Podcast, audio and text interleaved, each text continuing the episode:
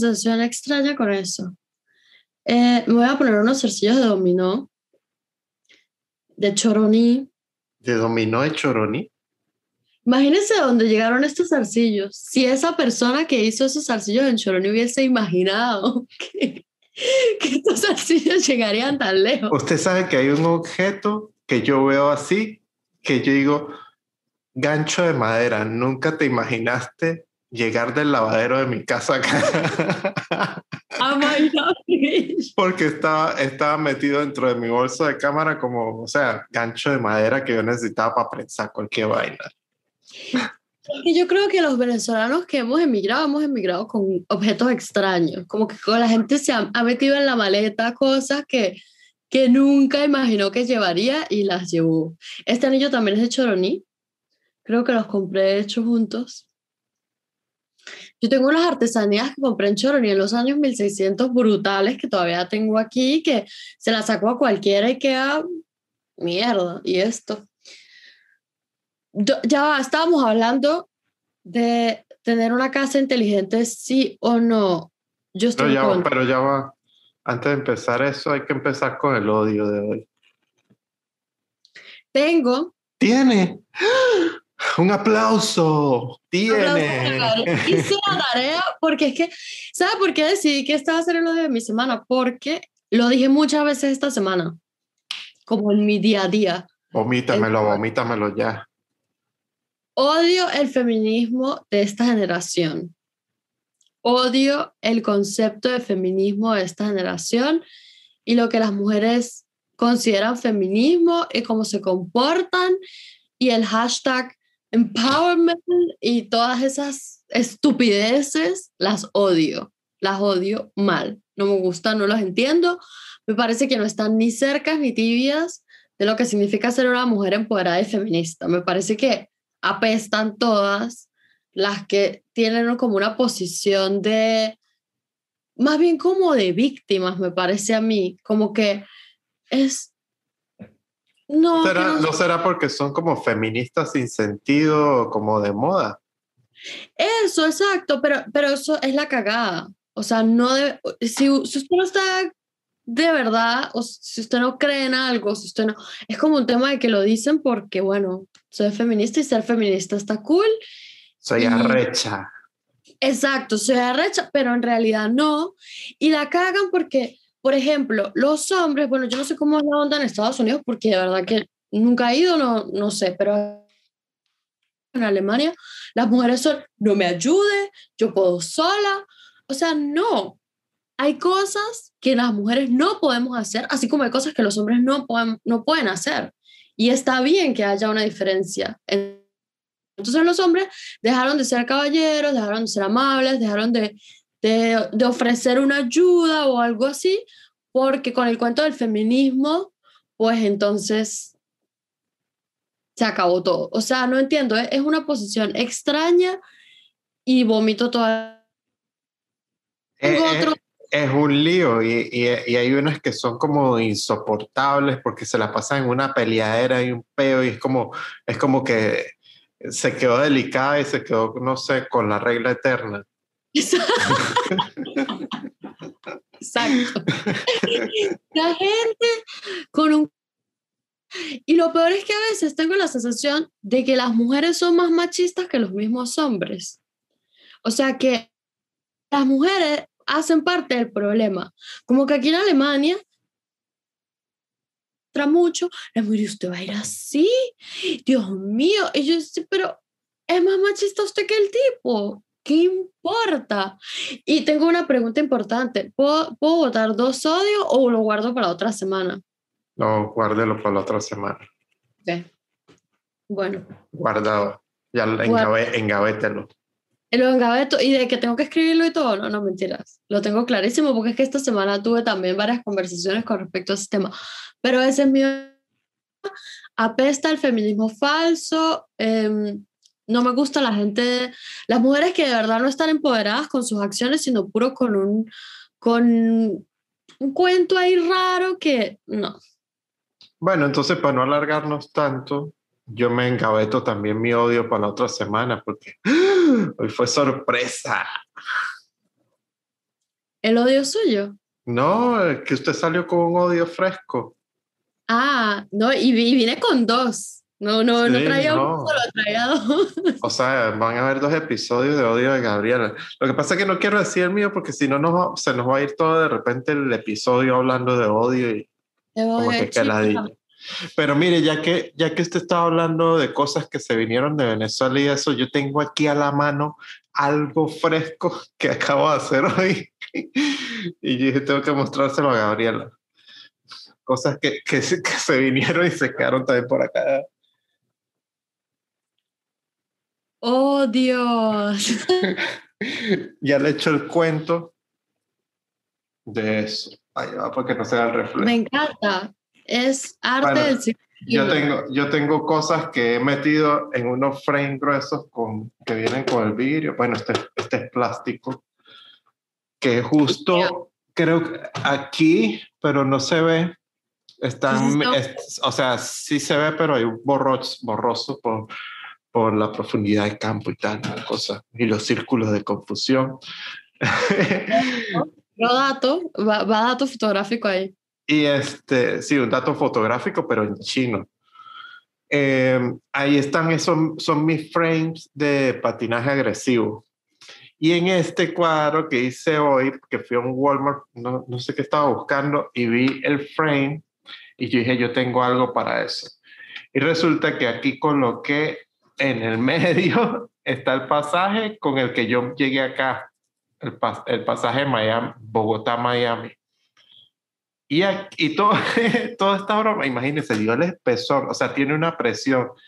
Todos esos billetes de 500 son un coñazo de billetes que estaban guardados en mi maleta para cuando yo regresara, creo que pagar solo una parte del taxi que me iba a llevar de, de, de San Antonio a San Cristóbal, porque creo que, que, o sea, tenían que recibirme en San Cristóbal con otra paca de dinero para terminar de pagar ese taxi. O sea, imagínense el desastre, imagínense la, la, el- la escala, o sea, es una locura. La gente aquí no, ahorita que estamos hablando de eso, la gente no lo entiende. A mí, yo al principio, como que me costó acostumbrarme a tener efectivo, pero ahora me gusta tener efectivo porque digo, ajá, tengo tanto, lo tengo aquí y aquí pues uno avanza con unas monedas. En cambio en Venezuela, y yo trato todo el tiempo de explicar y moverse con efectivo y pagar cosas con efectivo es imposible desde hace mucho tiempo. O sea, que en mi país el efectivo se vende. Después esto se está cortando un poquito y no sé por cuál internet será, pero creo se está, se está entendiendo. Vamos a ver, vamos a seguir. Un, dos, tres, probando. Sonido, ok. Sigamos. ¿Dónde, dónde, dónde quedé? Ah, bueno, que No, lo del efectivo, te estás hablando lo del efectivo. explicarle a alguien que en Venezuela se vende el efectivo es... No, no existe. O sea, yo, ese tipo de cosas yo ni las cuento porque es como contar la, la parte chimba de la familia de uno, ¿me entiendes? Que todas las familias lo tienen. Nada, y es un, es un tema trillado, o sea, eh, ya. Aquí Yo no hablo nunca de nada de esas cosas de Venezuela porque no me da buena nota. Yo mostré esto fue porque lo tengo ahí como arte. Está cool, yo tengo en mi, en mi monedero eh, billetes también de Venezuela y cuando la gente me pregunta como que cuál es la moneda de Venezuela y tal, ahí sí los saco y los ven. Ese de 500, por ejemplo, yo no lo conocí. O sea, yo, ese billete salió después de que yo ya me había ido. Yo quedé en el de 100, yo me fui con el desastre de los de 100, que sí, que no, que para adentro, que para afuera, bueno. Sí, horrible. horrible. Ahí, ahí no, no aguantaba. Freddy, tengo un cuento cómico que echar y es porque también quiero, yo tengo escrito en el Instagram de nosotros que, que nosotros somos dos generaciones, dos continentes, o sea, ahorita estamos, nosotros somos como dos, dos escalas diferentes. Ahora yo tengo una pregunta, cuando la canción eléctrica salsa, Papá, papá.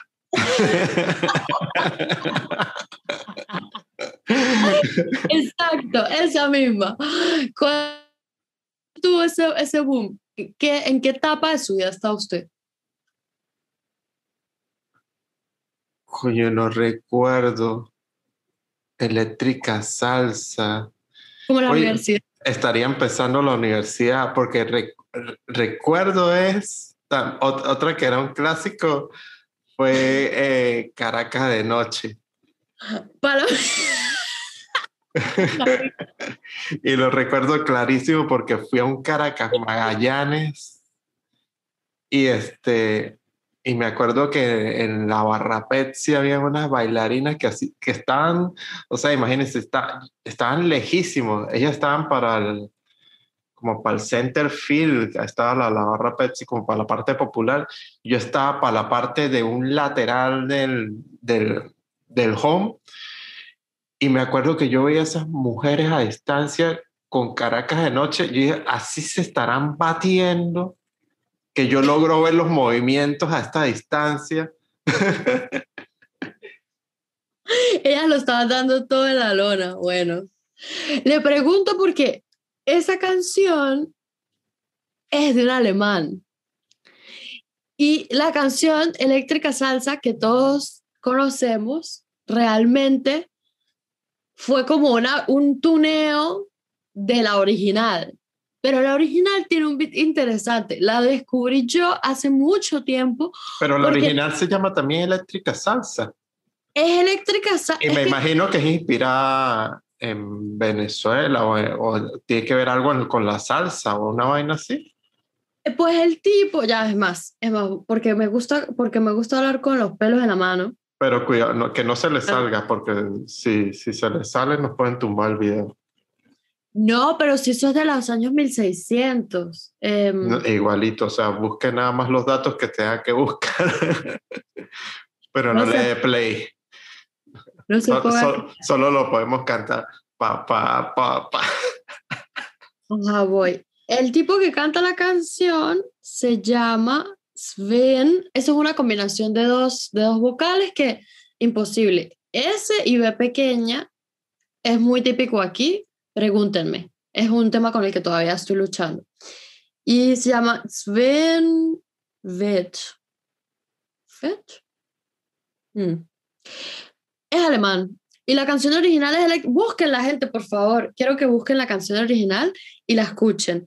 Es Eléctrica Salsa Sí, yo estaba en la, pero papá, papá, yo, yo estaba en la universidad, usted estaría, no sé, en... En, en, pañales. En, ¿Cómo es? En, en primaria.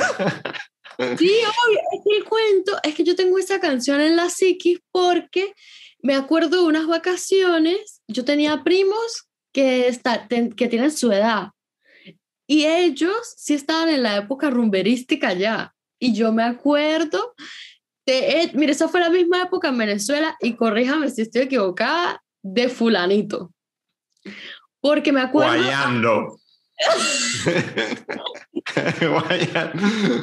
sí, eso es temporada universitaria y estamos hablando de...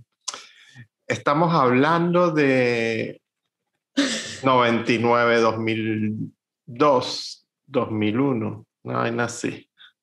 Bueno, yo estaba de vacaciones con mi familia y esas canciones estaban en boom y ellos estaban, época guayando. ellos estaban guayando con eléctrica salsa.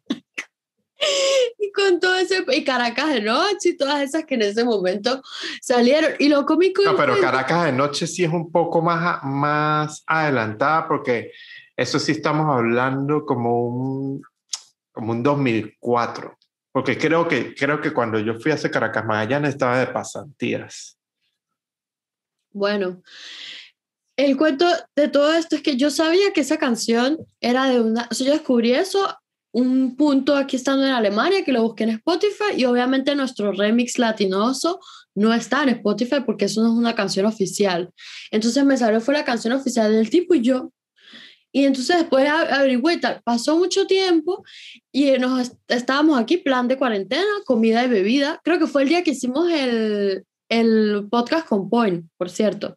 Cuando yo salí, después yo les dije a ellos, epa, yo voy a poner una canción que, usted, que en Venezuela estuvo muy de moda y que seguro ustedes tienen que conocer, porque es que la original tiene menos tux tux, pero tiene un buen beat, igual, es tecno también. Y ellos se miraron así como que dirían, ¿esta qué sabe qué va a poner? Cuando he puesto la canción, se miraron todos, ¿qué? ¿Usted dónde conoce esa canción? Como que eso él es el papá del tecno. Y una de mis amigas tiene un tocadisco en el cuarto. Y ella, ese tocadisco se lo regalaron y el mismo señor que le regaló el tocadisco le regaló un poco de discos de acetato. Y ella tiene el disco de ese tipo donde está la canción de Eléctrica Salsa en la pea. Tío, yo tengo el, yo tengo el, el coso de él y salió con él. Mire, es él. Y yo muerta, o sea, yo no lo podía creer, lo juro. Me reía demasiado de que ellos no creyeran que en Venezuela fue un boom obviamente no fue la canción original porque es un tecno más suavezongo y nosotros guayando, pues. Pero es, lo que pasa, pasan varias cosas. Yo que he estudiado el fenómeno eh, y que lo, como que lo revisé muchas veces y, y, vi un documental demasiado de lo que fue la changa tuki en Venezuela, porque eso deriva de, de eso. O sea, a mí me gusta mucho la música y me gusta revisar. Y, o sea, imagínense, estamos. si, yo le, si, yo le, hablo de Changatuki, o sea, tropa de vacaciones. ¿Sí? Entonces, me acuerdo que en el. A ver, eso fue como en el 2008. Salió el documental ¿Quién quiere Tuki? y me pareció interesantísimo la historia de que el, la changa tuki es un tecno que se, o sea, como un tipo de, de tecno, pero ellos le dicen changatuki, que pertenece a Venezuela, pertenece al barrio y fue una música que se creó allí. Y, y por eso puede tener relación fácil con cualquier autor de allá, porque muchos de los DJs europeos tienen mucha fijación en esa música. Incluso en el documental muestran como DJs europeos se vuelven locos por la changatuki, les gusta mucho esa broma, el fenómeno y la cosa. O sea, es un documental interesantísimo de ver. Si pueden, revísenlo los que nos están viendo y les interesa eso. Se llama, o sea, ustedes colocan en YouTube ¿Quién quiere Tuki? Y es una vaina arrechísima. Yo lo vi como cinco veces o, o más cuando algo que quiero volver a ver y ver y ver y ver, lo amo. Sí, desde, desde los bailes, la, la, misma generar la música, estar en el barrio, entrevistar a esos DJ que, que empezaron vendiendo los, esos sí quemados, cómo sacaban un tema que dedicaban al barrio. Eh, me acuerdo uno que... Hay un tema que se llama Pan con Mortadela. O sea, pan con mortadela porque era como la comida de ellos, como DJ, vamos a meternos pan con mortadela y ellos sacaban un tema así y la pegaban y, y estar de repente en un, en un after party o en un, en un matiné y escuchar el tema de ellos y volver a todo el mundo loco y todo el mundo bailando era, Dios, era una locura. Nosotros, yo tengo, estoy teniendo como un déjà vu que nosotros escuchamos esa canción porque yo estoy segura que nosotros hemos hablado de esto antes. Creo que yo, se, la, yo se lo hubiese colocado perfectamente. Seguro me la puso, tengo, tengo como un flashback. Es que Freddy y yo somos los dos bastante melómanos, o sea, los dos nos gusta bastante la música y, y siempre ha sido como tema de conversación para nosotros el tema musical porque, bueno, por, por ahí van las cosas que... ya hablando, ¿Ah? No, el cuento está buenísimo, o sea, me parece súper interesante esa conexión que uno, que uno no se imagina y que, y que al momento de tú decírmela, yo digo, bueno, es una conexión que se podía hacer fácilmente por lo que ya había revisado yo en Quién quiere Tuki. Sí.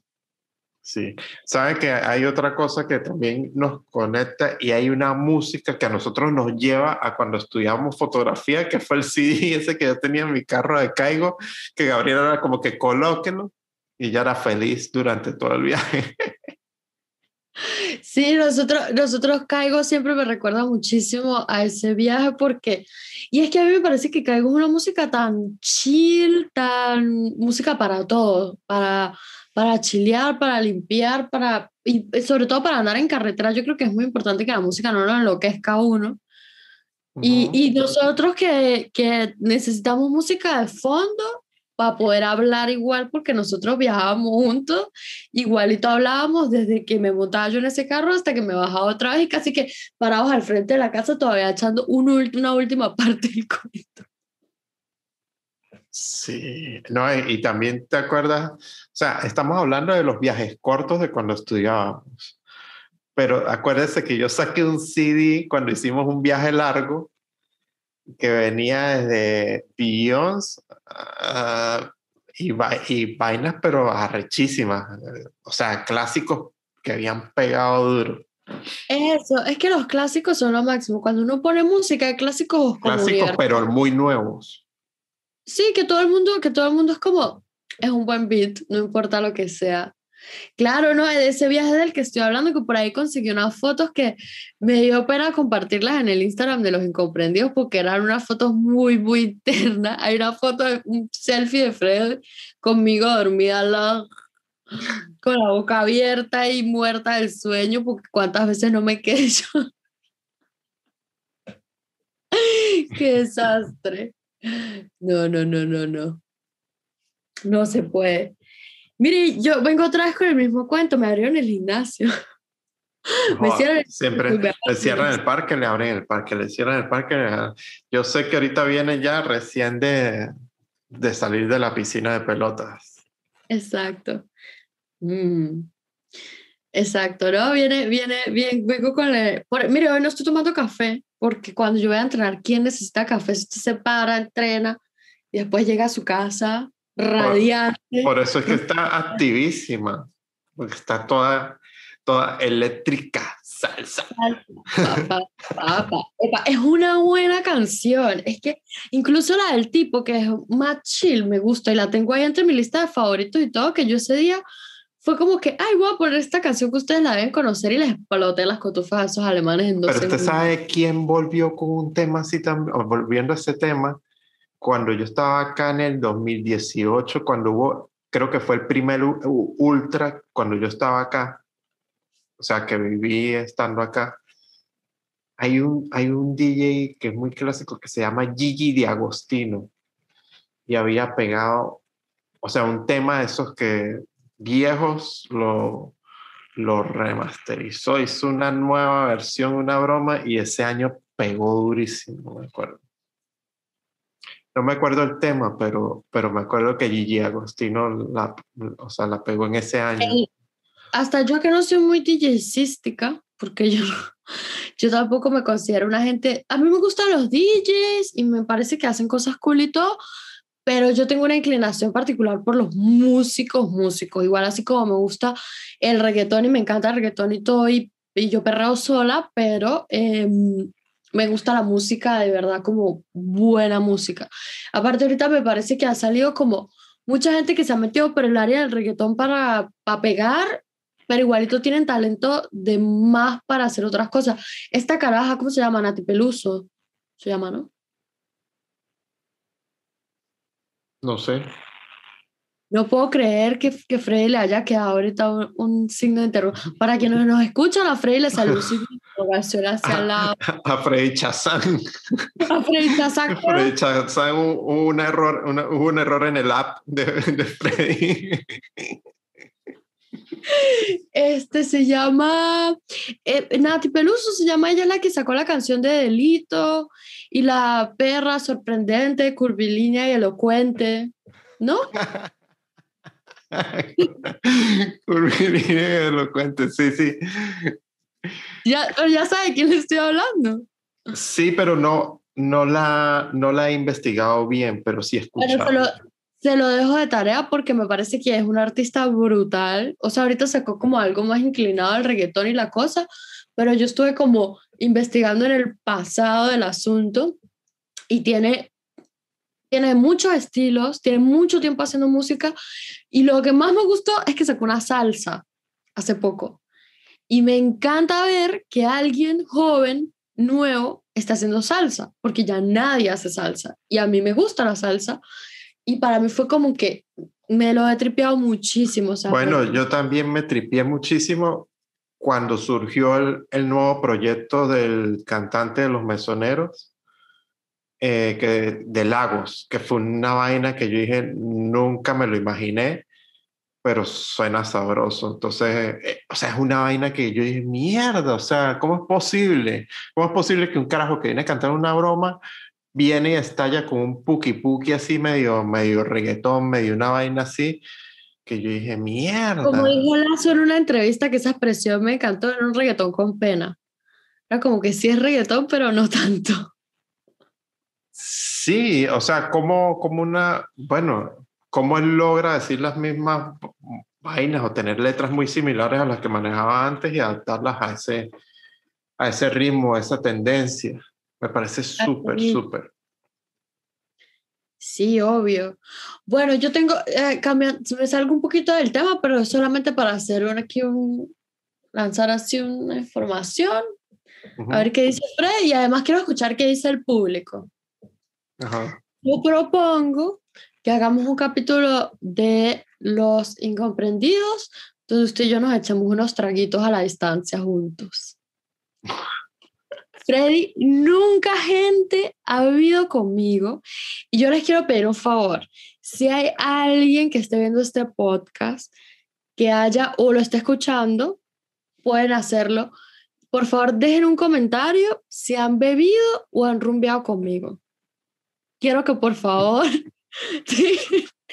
Dejen una manita, un emoji, un trago, una cerveza, algo, un cuento si quieren. Yo puedo, yo puedo preparar el trago que usted me enseñó a hacer para mi cita de Tinder.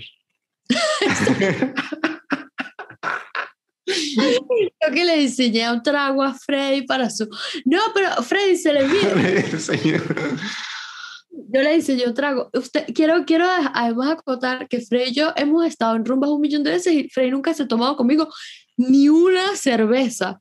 O sea, ni es que yo no lo he visto, yo nunca he visto a Freddy tener una cerveza en la mano y tomarse una cerveza. Entonces, en estos días estaba hablando, cuento por qué, porque quiero empezar a, a o sea, quiero leerme un libro en alemán, pero que no sea como, como de materia de algo que toque estudiar, sino algo que me llame la atención para el idioma y la cosa. Y, mi, y Nina me recomendó un, una caraja que hace un podcast y ellas beben.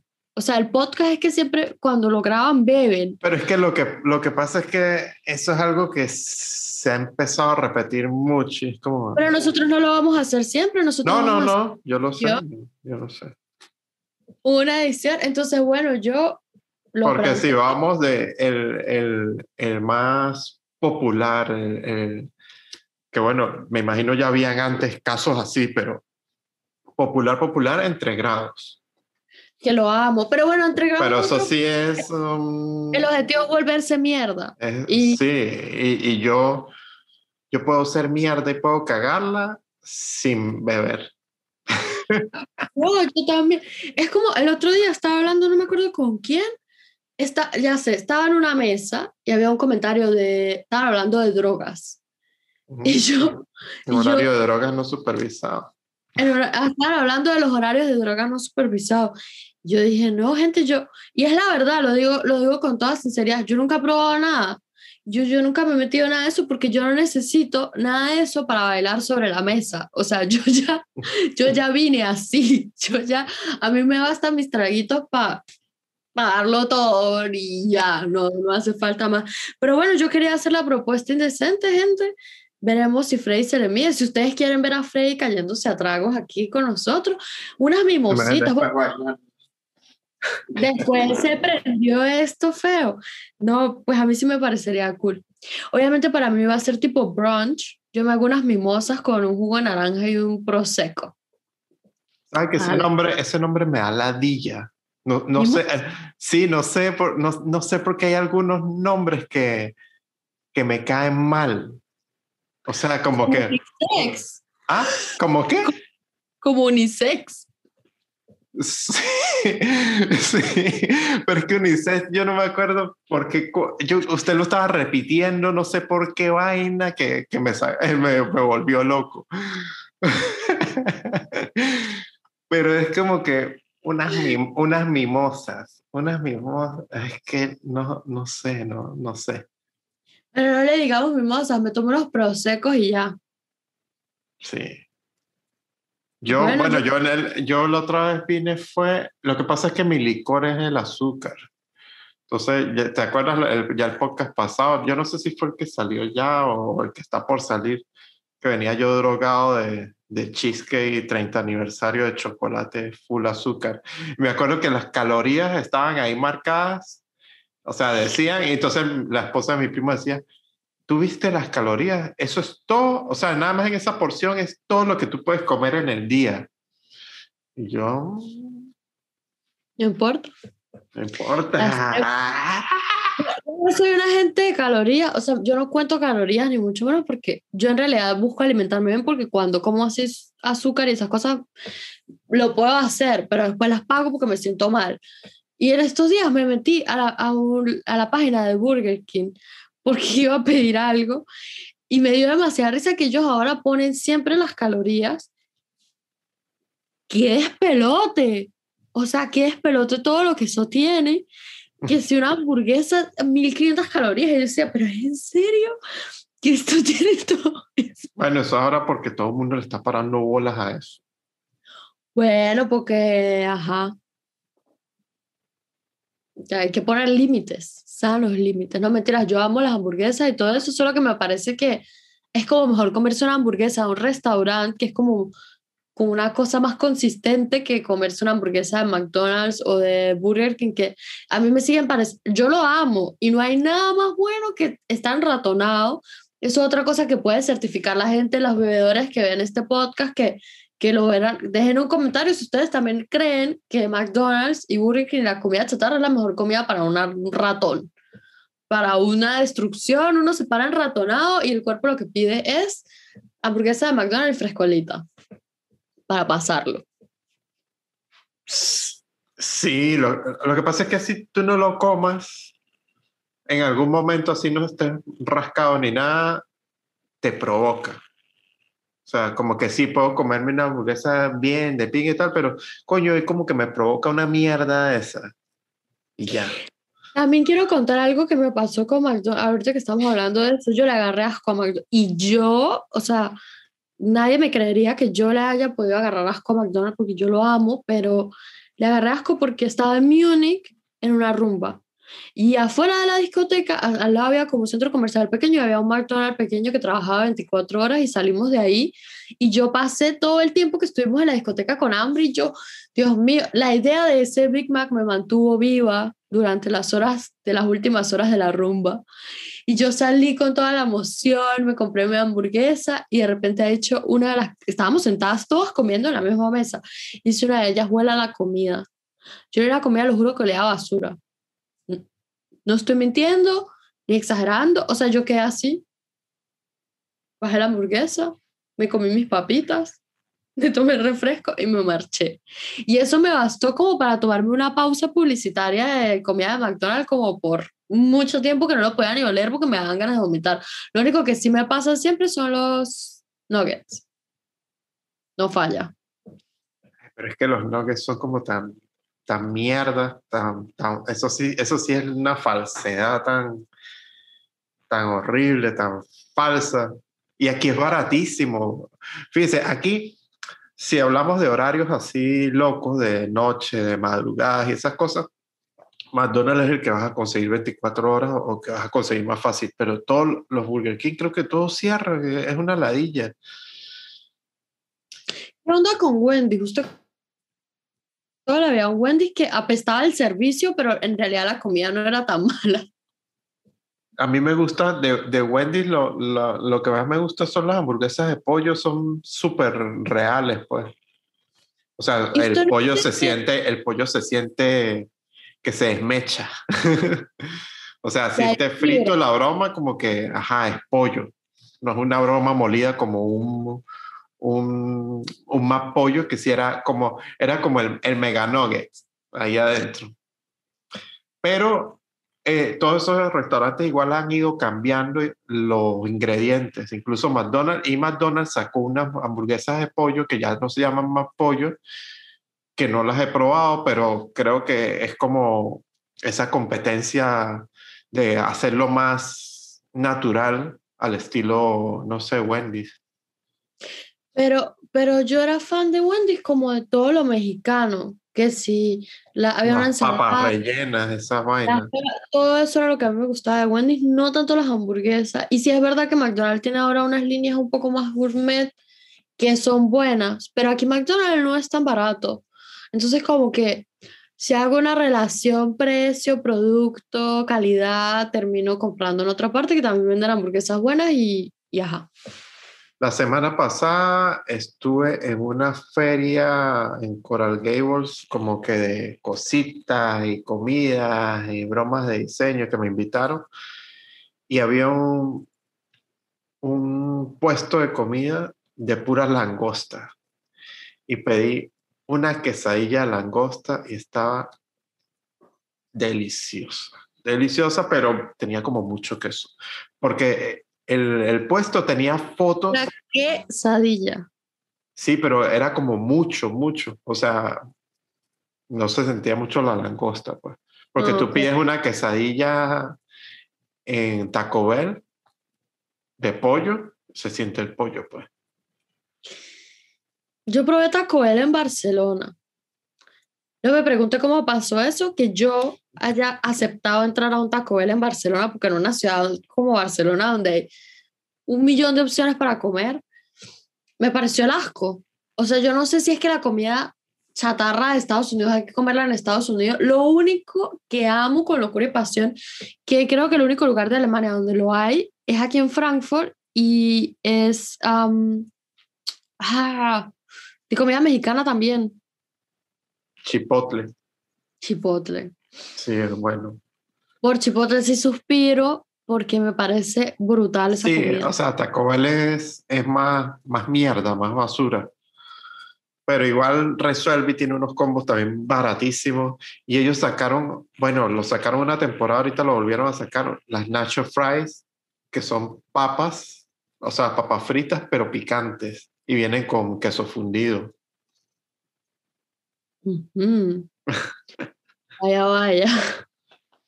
No, aquí no hay, no hay casi así opciones de comida, de comida rápida. Y la verdad es que cuando yo salgo a comer, yo soy team pizza, bueno, Freddy también. Somos Mm. eh, pizzeros los dos. Y sí, soy como más pizza, hamburguesa. Y estoy en un punto de mi vida donde aunque amo las papas fritas, si voy a comer, voy y me como dos hamburguesas en vez de una hamburguesa y papas. O sea, voy, voy con toda. Bueno, bien, estos días me provocó y estaba yo, estaba cerca de un McDonald's y dije, voy a pedirme ese combo de tu cheeseburger, eh, o sea, dos hamburguesas con queso y papas. O sea, que es como una hamburguesa clásica, pequeñita, como que uno así de bocado. Que esa, esa, esa cheeseburger las amo también. Me Es gustan bastante como, es, son- como, es como asaltar a un niño y quitarle la cajita feliz la, la hamburguesa. Cómase las papas y, y quitarle la la- hamburguesa. Total. Mira, dame un update de cómo vamos de tiempo para yo saber. Ya estamos, ya estamos listos. ¿En serio? Bueno, lo, lo positivo es que me quedaron varios cuentos para el próximo podcast porque quiero ulti ya cerrar este contando que mi papá vio Los Incomprendidos. Lo logré el público que quería alcanzar, ya, ya gente, se hizo lo que había que hacer. Porque como vio que le dije, mira, hablé de ti. Como fue protagonista y sí se interesó. y, El y. al David y hablando con él, pues pensé que, que tengo un millón de cuentos comiquísimos que echar él y que me han pasado con él. Nosotros viajábamos mucho juntos y eso, pero bueno, ese y mi otra dosis de odio quedan para el próximo capítulo entonces. Bueno, entonces nos vemos el próximo capítulo. Comenten, hablen, digan. Odio. Dios mío, qué desastre.